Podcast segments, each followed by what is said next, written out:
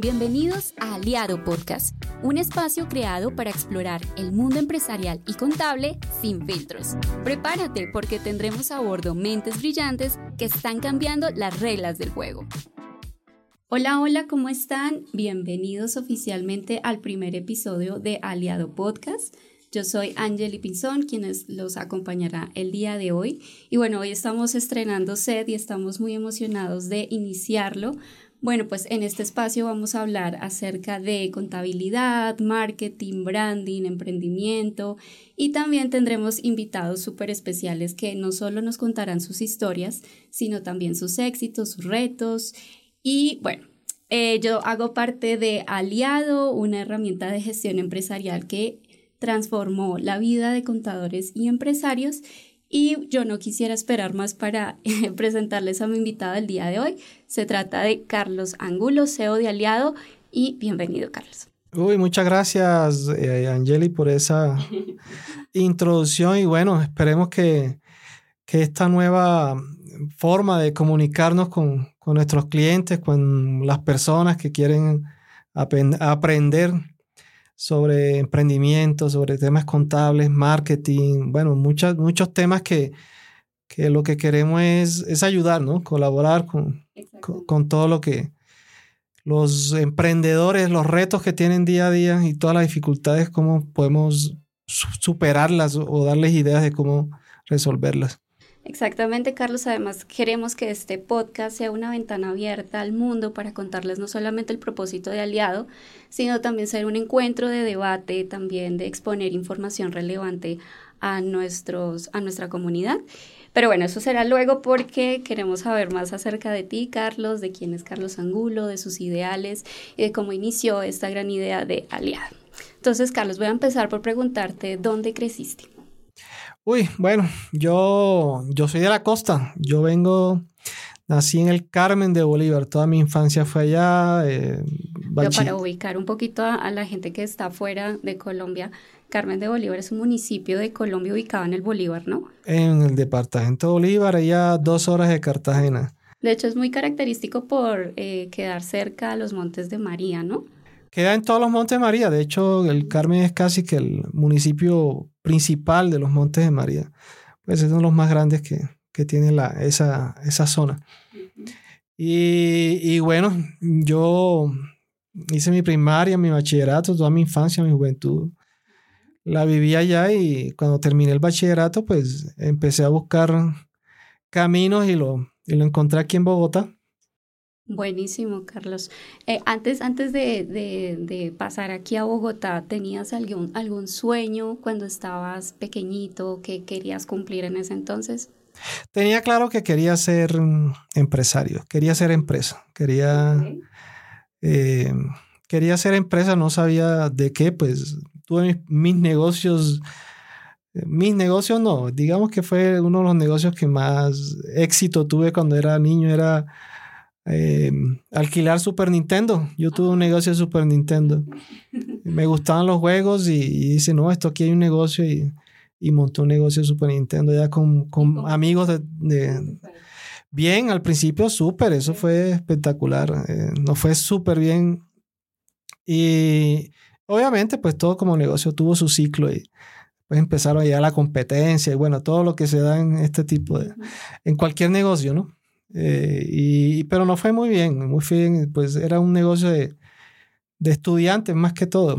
Y bueno, con eso también suplimos necesidades, de tener ahí la, la plata para ir a, la, a bailar un rato ah. con los amigos. Para ir de rumba. Sí, sí, sí. para invitar a la novia. Eh, también, todo eso pudimos hacer con, con ese negocio y no fue, me fue bien. Gracias a Dios. Bueno, buenísimo, Carlos. Bueno, ya justo después cuando llegas a, a Bogotá, eh, ¿por qué decides estudiar ingeniería de sistemas y no otra profesión, no sé, medicina? Mm, es, algo curioso porque yo estaba estudiando ingeniería industrial, yo no ah, estaba estudiando ingeniería de sistemas. Eh, pero pues hay algo particular, ¿no? Yo no conocía un computador, yo estudié mi bachillerato y, y el computador lo conocí casi que en el último, en 11. En 11, sí. Eh, esos computadores blanco y negro, pero eran poquitos, salía como de a seis por computador, entonces casi que el uno aprendía y cinco miraban. Eh, pues eso es lo que, los recursos que había en el colegio. Pero nunca tuve experiencia con computador, sin embargo, em, por casualidad de la vida, estando en ingeniería industrial, pasé por una sala de, computa, de cómputo de, donde había una sala de internet. Mm, y ahí ocurrió la magia. Y ahí cuando pasé vi esos computadores, me acuerdo unos Acer Aspir negros que tenían unas pantallas con huequitos atrás y me parecieron muy bonitos, muy espectaculares y dije, no, ¿esto qué es? Y entré y presenté mi carnet y me dice, no, sí puedes usarlo, ese es para, los estudiantes. Y, y, cuando abrí, salió ahí el motor de búsqueda, me acuerdo, Yahoo, mm, eh, Lycos, bueno, estos motores de búsqueda y, y ahí fue cuando dije, no, esto es lo que yo quiero hacer. Me pareció muy espectacular eh, conocer el Internet y eso. Y ahí fue cuando dije, no, yo, yo tengo que estudiar ingeniería de sistemas. Y de hecho, me salí de, no seguí estudiando ingeniería industrial y, y dije que tenía que graduarme de, de ingeniero de sistemas y eso fue lo que hice. Buenísimo, Carlos. Chévere, chévere que ocurrió la magia literal en una sala de cómputo. Sí, sí, yo dije, no, esto cuando vi las páginas de internet, yo dije, no, esto, esto es, eh, en ese, me acuerdo en ese momento estaba Messenger, eh, bueno, el ICQ, eh, ICQ, no, bueno, ICQ, no me acuerdo el nombre de un chat famoso, de una florecita, el Winamp cuando estaba el MP3, y bueno, eso para mí fue espectacular, fue asombroso. O sea, yo dije, no, esto es lo que tengo que hacer. Yo ¿Qué iba a hacer? No sé, pero sí quería estudiar, aprender a hacer eso que, que, se estaba haciendo a nivel mundial, hacer páginas de internet, programar, pero pues en ese momento en internet no había un lenguaje de programación tan como lo hay ahora, ¿no? Pero pues, pero había, había con qué, con qué arrancar a, hacer cosas. Ok, Carlos. Bueno, y quiero que nos cuentes cómo brotó eh, la idea de crear empresa cuando ya mm. estudiaste ingeniería de sistemas? ¿Cómo llegaste a, a, ese momento? Pues ya cuando ya tenía conocimiento, cuando ya aprendía a programar, eh, sobre todo en, la, enfocado a la web, aprendí, aprendí PHP, ASP. Mm, digamos que el, inicialmente lo que tenía pensado era, bueno, vamos a montar una empresa de, para hacer software a la medida. Es decir, eh, si las empresas necesitaban cualquier solución, pues eh, poderlas eh, desarrollar y, vender ese tipo de soluciones. Pero aliado como tal fue una, una necesidad que yo vi cuando, cuando mi primer contador, contadora en este caso, la contraté y yo decía, bueno, este, la facturación mía era en papel, yo mandaba un talonario en papel de las facturas y ya necesitaba pues llevar la contabilidad. Entonces vino la contadora y yo le decía, bueno, ¿y, la contabilidad en qué la llevamos? O sea, ya, la factura está en papel, entonces te entrego un Excel, ¿cómo es el tema de la contabilidad?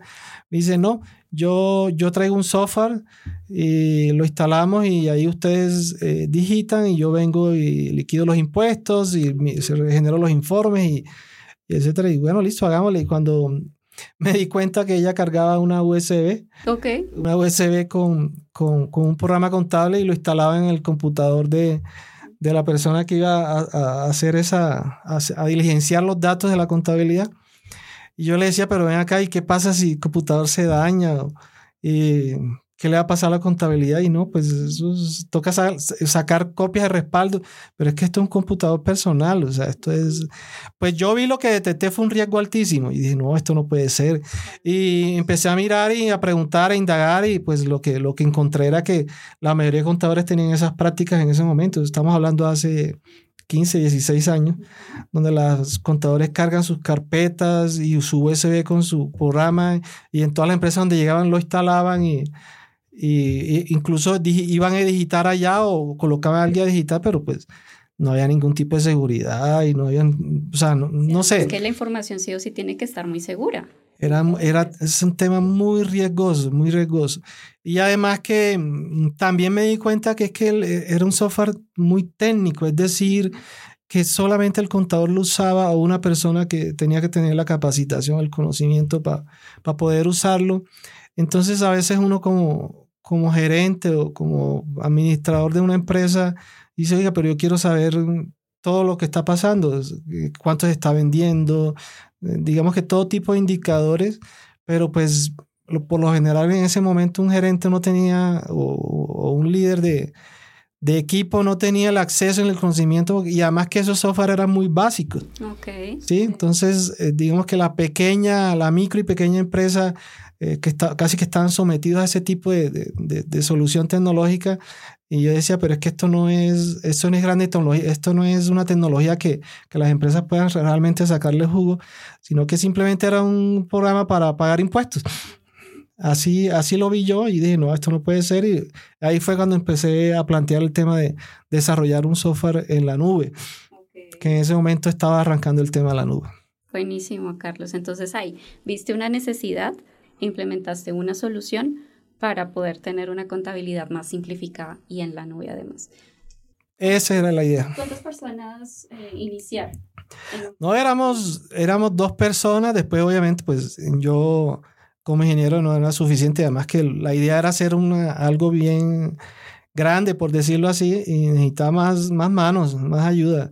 Entonces, inicialmente em, entraron dos ingenieros más, entonces empezamos, la empresa arrancó realmente con, con cuatro personas. Wow, sí, sí, casi que una administradora, no, cinco con la contadora. Ok. Sí, cinco personas arrancamos el, el proyecto de empezar a, empezar a construir los módulos, ¿no? Primero con facturación, después empezamos a meter el módulo de contabilidad, luego le metimos el de inventario, ¿sí? Y pues digamos que el, el proyecto lo, lo terminamos y, y, ahí fue cuando, como el tema de la nube, ahí fue la primera dificultad que encontramos, ¿no? Ahora el tema de la comercialización, cómo lo vendemos. Y ahí fue el primer, digamos que, reto el poder eh, explicarle a las personas qué era la nube.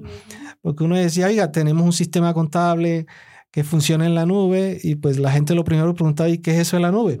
Sí, hoy en día... hoy en día innovador, ¿no? Sí. Entonces, eh, digamos que esas son las de las dificultades que hemos detectado y hemos mirado que pues con el tiempo eh, no solo nos pasa a nosotros, hay muchas empresas innovadoras que la dificultad que tienen es que son adelantadas a su tiempo. Es decir, se encuentran con ese, esa, ese muro que es, ¿cómo vamos a superar esto? Porque la gente no sabe sobre este tema y, es difícil a veces hacer que la gente lo entienda. Entonces, al principio, e, esa fue la primera dificultad que encontramos. No, no era la tecnología, no era, el, era el, el, el concepto de nube.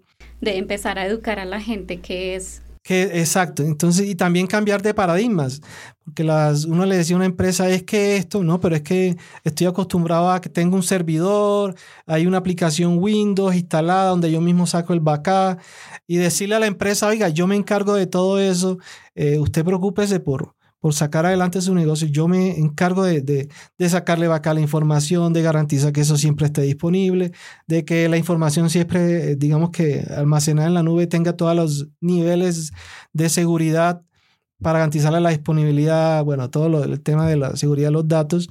Y, y fue cambiar ese, ese chip a la gente o a los empresarios era muy difícil. Hoy en día ya no es así. Ya no, ya no es necesario. Ya no es necesario porque ya la gente como que entendió que la nube es, eh, digamos que es la solución a muchos problemas y uno de los problemas era ese, poder eh, salir de dejar de administrar servidores eh, para tener la contabilidad en la empresa como podría tenerla en la nube sin ningún problema. Ok, Carlos, y, y hoy, ¿cómo definirías aliado? ¿Qué es aliado? Pues yo lo defino como una empresa innovadora que mm, lo que está tratando ahora hacer es eh, romper el paradigma de que un software contable es, para contabilidad y para pagar impuestos. Eh, lo que queremos es eh, que los empresarios tengan una visión diferente de lo que, es, lo que puede hacer con la tecnología y de lo que debe hacer con la tecnología, o sea, cómo aprovecharla y cambiar el chip de, con respecto a la, tecnología y que tiene que ver con el tema contable y administrativo de la empresa. Entonces, eh, digamos que en un principio uno diría que las pequeñas y las micro eh, no tienen, digamos que la posibilidad de tener software de tipo ERP, porque piensa que eso es carísimo, de que eso solamente lo adquieren las empresas grandes, etcétera. Pero pues pienso que Aliado puede suplir esas necesidades sin tener necesidad de hacer esas grandes inversiones porque pues aliado lo que, lo que, lo, digamos que lo, lo que estamos, mm, en lo que estamos enfocados es en convertir todos esos datos que ingresan los, las empresas en información valiosa. Entonces, ahí por ese lado es que estamos eh, innovando, ¿no? Eh, haciendo muchos tableros, muchos reportes, muchas vistas, eh, le llamamos vistas 360, que es lo que, digamos que ahorita estamos sacando, ¿sí? Y empezar a realmente a hacer que los empresarios puedan realmente tomar decisiones muy inteligentes. ¿Sí? muy inteligente basada en información. Oiga, de cómo está la empresa.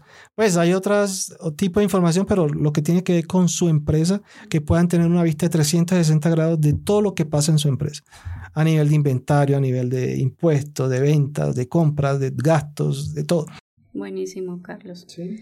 Eh, ¿Nos puedes contar también un poquito más acerca del propósito de Aliado? Quisiera saberlo. Bueno, nuestro propósito es eh, mm, que las micros y pequeñas empresas puedan tener acceso a la tecnología, a, la misma tecnología, quizás, bueno, no tanto a lo que una grande empresa puede tener, pero que se acerque a tener acceso a ese tipo de tecnología. ¿Sí? Eh, que puedan tener un CRM donde puedan gestionar los datos de sus clientes, que pueden tener una mesa de ayuda para darle servicio a los clientes, un buen servicio al cliente. Eh, y en eso estamos trabajando. Y ese es el propósito nuestro. Digamos que, queremos es que la empresa no, no necesite tener 30 programas o 30 software para hacer cada proceso, sino que en, un solo, una sola solución pueda tener eh, todo. Que tenga realmente un ERP o un ERP, como se pronuncian en otros lados, un ERP eh, que tenga todas las soluciones que una pequeña y mediana empresa debería tener. Casi como el problema que tienen muchos contadores o empresarios de utilizar un programa para cada cosa, facturación, contabilidad, y eso se vuelve una desorganización total. Entonces aquí Aliado centraliza absolutamente. Exacto. Eh, lo que queremos es, em, digamos que la ventaja de tener un ERP es que eh, hay muchas soluciones y todas están integradas. Pero, pues, una de las grandes cosas que es que un ERP debería adaptarse a las necesidades de cada empresa. Y hay, una, hay un reto y una dificultad, porque muchas empresas tienen negocios particulares o procesos particulares y casi que muchas les toca eh, hacer grandes inversiones con un software a la medida porque tienen un proceso específico. Y, pues en muchos casos esa será la, la, solución. Pero lo que tratamos nosotros es de, de que el RP tenga la flexibilidad ¿no? de poder adaptarse a la mayoría de procesos de una micro y pequeña empresa, porque no somos un software a la medida, es un, software estandarizado, pero sí queremos es que la, empresa pueda mm, parametrizar el, el, sistema de tal forma que se acomode a los procesos que, de, de la mayoría de empresas. No, no, puedo decir que todas porque no, no, no, no es posible hacerlo. Sí. Bueno, buenísimo, Carlos. Pues súper chévere que nos expliques eh, este tipo de, de, cosas porque es muy importante también para todas las empresas eh, saber que pueden optar por herramientas eh, que ayudan a su productividad empresarial. Carlos, te voy a hacer una pregunta capciosa. Yo sé que bueno, tú tienes ya una larga trayectoria como empresario, has tenido muchos aprendizajes, lecciones aprendidas, retos, etcétera. Eh, y si pudieras, si tuvieras la posibilidad de, hacer todo desde cero, ¿qué harías diferente? Bueno, mm, y esto ya es algo un poco, eh, digamos que es, es un, uno de los errores que cometen la mayoría de emprendedores, ¿no? Que es que a veces no tienen la formación y el conocimiento eh, en ciertos temas, ¿sí? Eh, entonces, claro, yo, eh, los ingenieros de sistemas, por lo general nos, nos clasifican como profesionales que son un poco cuadriculados. y a veces, ese, digamos que esa, esa condición a veces nos, nos, nos puede representar un problema para para poder eh, sacar una empresa adelante. Es decir, eh, no es suficiente con tener la parte técnica, es decir, saber hacer un programa. No, hay mucho, hacer una empresa implica muchas cosas, como el tema de la marca, el marketing, eh, las estrategias de ventas, bueno, en temas estratégicos.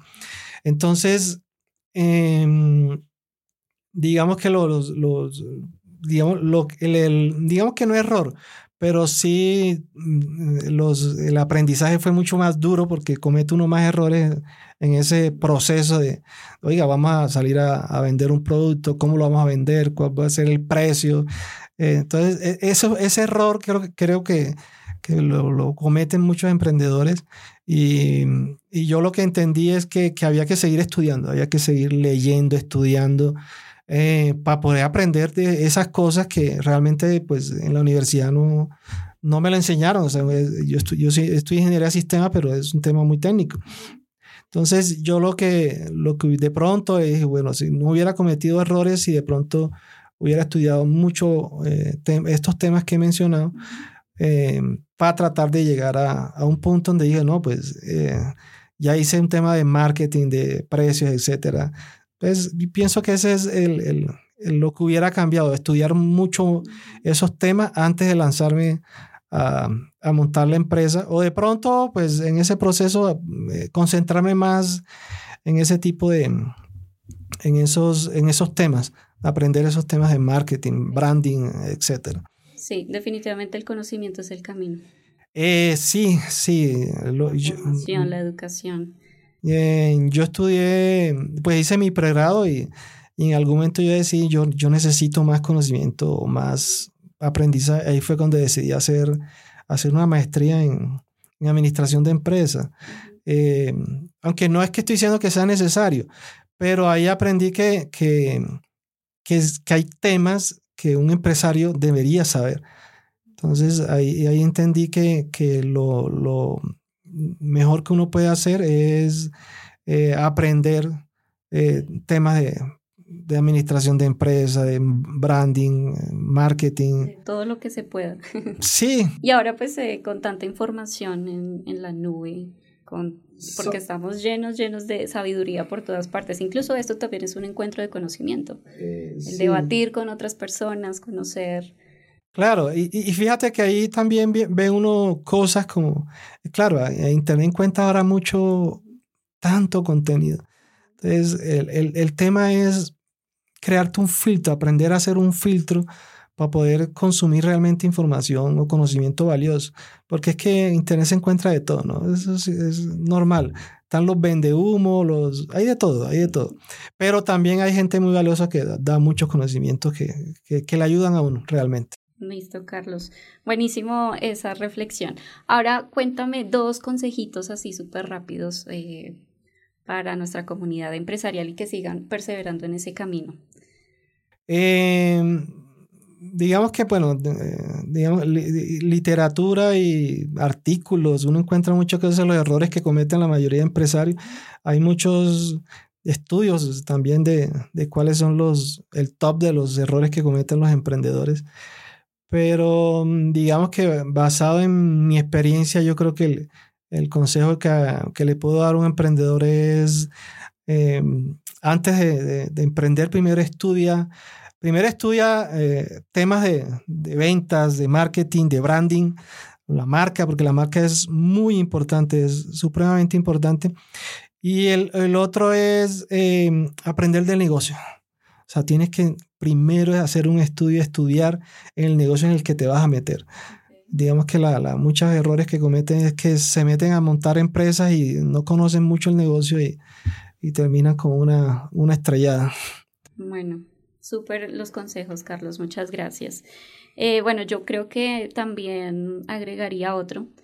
Eh, hace poco leí un artículo, una investigación de Microsoft Research que decía que el 67% de las empresas usaban su tiempo comunicando y solamente el 33% creando.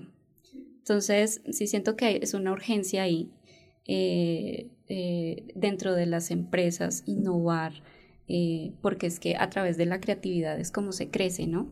Y por eso pues es importante implementar herramientas de productividad, de eficiencia para superar esos procesos operativos, lo que hablábamos anteriormente. Entonces sí, súper importante eso.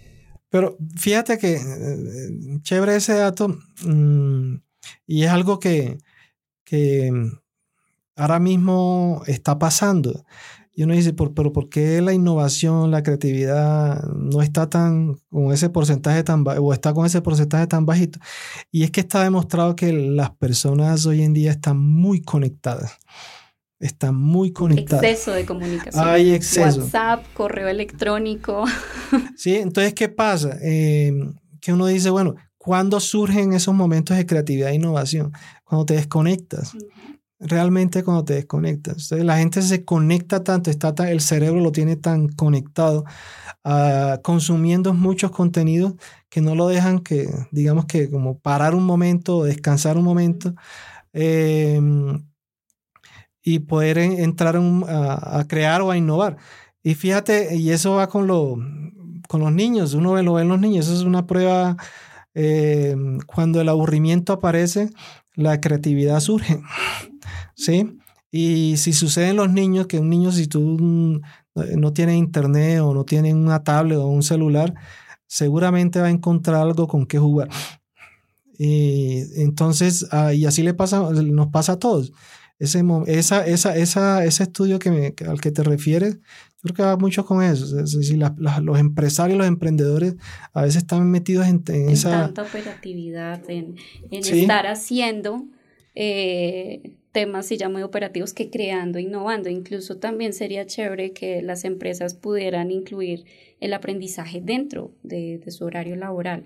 Por ejemplo, acá en Aliado hacemos muchas ideaciones. Eh, sesiones de ideación e innovación. Tenemos muchos espacios de creatividad, entonces también ahí va otro consejito.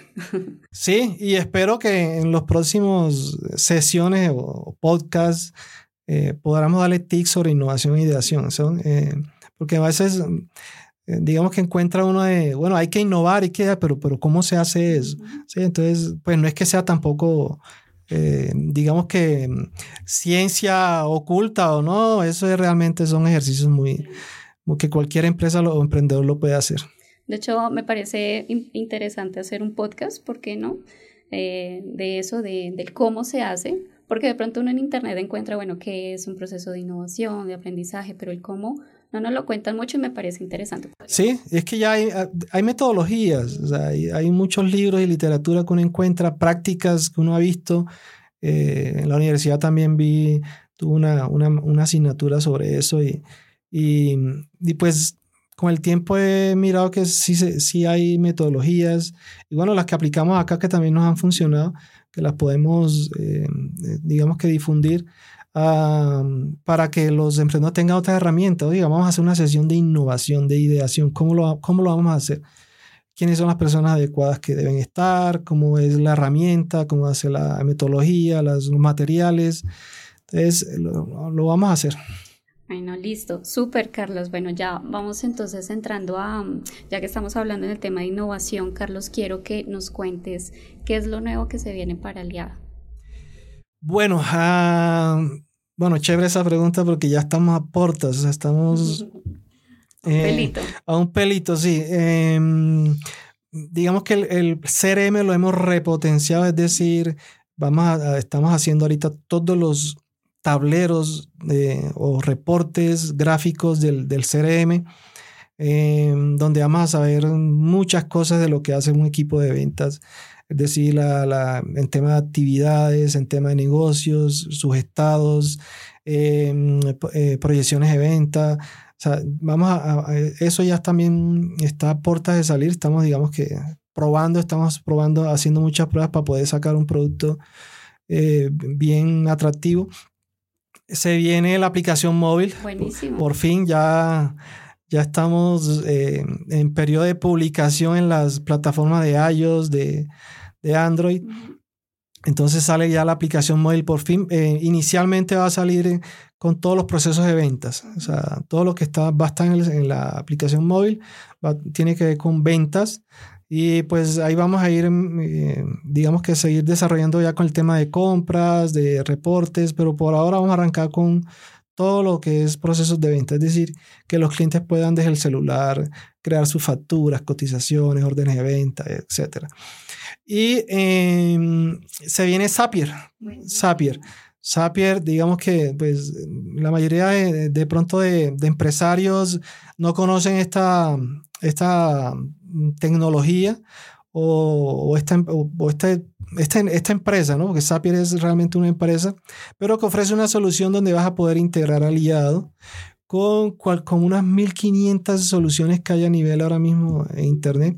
Con Shopify, WooCommerce. exacto, con CRMs, hay muchísimas, muchísimas. Entonces, y también sale la API. O sea, no solamente vamos a salir con Zapier, donde vas a poder integrar aliado con cualquiera de estas 1500 aplicaciones, sino que también vas a poder em, integrar cualquier solución que quieras hacer o, o, que quieras desarrollar con la API de aliado. Entonces, esa es la, la, digamos que la novedad que tenemos ya que estamos a días de salir con esta, con esta novedad de, y con estos beneficios que le damos a nuestros clientes. Buenísimo, Carlos. De verdad que solo nos esperan buenas noticias. Sí. Y bueno, esperamos también poder ayudar a muchos empresarios con estas nuevas aplicaciones porque lo que estamos de acuerdo es que Aliado no solamente es un software eh, administrativo, sino también que tiene muchas otras funcionalidades que pueden ayudar a la productividad de las empresas a través de soluciones tecnológicas. Y bueno, Carlos, ya que estamos hablando sobre tecnología, quisiera introducir un tema súper importante eh, y es la urgencia que ahora las empresas deben tener en su núcleo la transformación digital y la innovación. ¿sí? Se habla mucho de transformación digital eh, y no se me ocurre otro ejemplo más que ilustrar eh, estos procesos de transformación que con el caso Blockbuster. ¿sí? Eh, bueno, y para quienes no conocen el caso Blockbuster, pues fue una empresa que hacia los años 90, 2000 empezó a vender películas, eh, VHS, cassettes de forma física. Y en ese entonces ya existía Netflix, solamente que eran muy chiquitos en comparación a Blockbuster. De hecho, en ese entonces, pues Blockbuster nunca los consideró como competencia. Y Netflix para esa época pues ya estaban como en los inicios de, de, la internet, ¿sí? de toda esta era digital. Aprovechó ese potencial y empezó a vender las películas vía stream. Entonces, mientras Netflix estaba innovando, pues Blockbuster se durmió en los laureles literal y pues se declaró en quiebra en el 2014. Y desapareció, sí. Desapareció por completo y pues ya hoy Netflix es el eh, líder en la industria de las películas vía stream. Entonces sí me parece poco dramático, ¿sí? De, de, pasar a ser un gigante a hacer absolutamente nada ahora. Entonces sí siento que es muy importante que las empresas den ese salto a la transformación digital, Carlos. Eh, ¿Qué otras razones nos darías tú para que las personas eh, que nos están viendo, que son empresarios, adopten en su núcleo la transformación digital en sus negocios? Bueno, la transformación digital es un, es un tema que viene hablándose hace muchos años. Eh, de parte del, incluso del gobierno ha estado con iniciativas del, del MINTIC, desde el MINTIC. Sin embargo, em, digamos que muchos empresarios a veces ven la transformación digital de, una forma incorrecta, ¿sí? Eh, a veces eh, creen que con tener sitio web y tener un CRM ya, ya hice el proceso de transformación digital y, y, la transformación digital no es solamente tener herramientas, sino poder usarlas correctamente. Es decir, eh, una de las falencias que identifiqué, por, digamos que eso fue lo identifiqué y por eso también es, la, digamos que el, el, se creó aliado por eso. Y es que mm, las empresas se llenan de herramientas, eh, CRM, eh, bueno, varios, se adquieren varios sistemas y no analizan los datos. No analizan los datos. Entonces, una de de, hecho, uno de, de las falencias que tienen las micros y pequeñas sobre todo es eh, la capacidad de analizar los datos. Entonces, que es, una debilidad que mm, como toca fortalecerla, pues toca trabajar mucho en, mm, digamos que en educar a las personas de la empresa o adquirir recursos humanos que realmente tengan capacidades de analizar datos, pues para poder tomar las mejores decisiones. Es decir, que el, emprendedor o el gerente de, una compañía esté rodeado de personas que tengan capacidad de análisis de datos para poder tomar realmente eh, decisiones inteligentes. Entonces, la transformación digital no es solo adquirir herramientas, que es el error, típico error que cometen muchas empresas. No es solo adquirir herramientas, es poder utilizarlas de la forma correcta y analizar los datos que arrojan estas herramientas. Entonces, digamos que esa es eh, parte del, de, la solución, ¿sí? O la, la, transformación digital es, sí, adquiero herramientas, ya las puedo analizar, pero cuando el caso que tú mencionas, ya el tema de, de innovación, ideación, ya también esa es una práctica que deben incluir todas las empresas pues en teoría deberían ya tener sus equipos educados eh, o dentro de sus procesos todo el tema de ideación. Y no solamente es que sea un tema de tecnología, no, no, no, el tema de ideación e innovación se da en cualquier equipo de la compañía, en cualquier área de la compañía. Y se, y se puede dar con las mismas personas que están ahí. a veces no es, no es, necesario traer consultores. No, es, es, realmente empezar a hacer el ejercicio dentro de la empresa, con las personas de la empresa y empezar a mostrarles que pues todos tenemos la capacidad de ideación o de innovar. Es simplemente como orientarlas y tener eh, las herramientas, las metodologías, pero se puede hacer. Pero no es suficiente con con que transformación digital y ya tengo aquí la herramienta y ya con esto, eh, digamos que la empresa va a salir adelante por así. No, no, no, es, no funciona así. Bueno, buenísima esa apreciación que haces, Carlos, sobre la diferencia de la digitalización y la transformación digital. Eh, también hiciste otro aporte muy, muy interesante y es el tema de los datos. Eh, hace poco escuché, bueno, no recuerdo muy bien de, de quién, pero decía como que los datos es, es el nuevo petróleo del mundo y, literal sí nos ponemos en, razón a descubrir eh, qué personas visitan nuestra página web. Eh, realmente son datos, son, es información de valor que nos va a servir para tomar decisiones más estratégicas, decisiones que seguramente les van a servir a las, a las personas de ventas para hacer crecer la empresa. Eh, sí, de hecho, bueno, esa, esa, frase la, hemos escuchado hace muchísimo tiempo, ¿no? Que la información es oro, el que tiene información tiene poder, bueno. Y, y, y, es cierto, ¿no? No, no, no es solo por, digamos que, porque estemos viviendo la era la información, de que estemos conectados y la nube exista, no.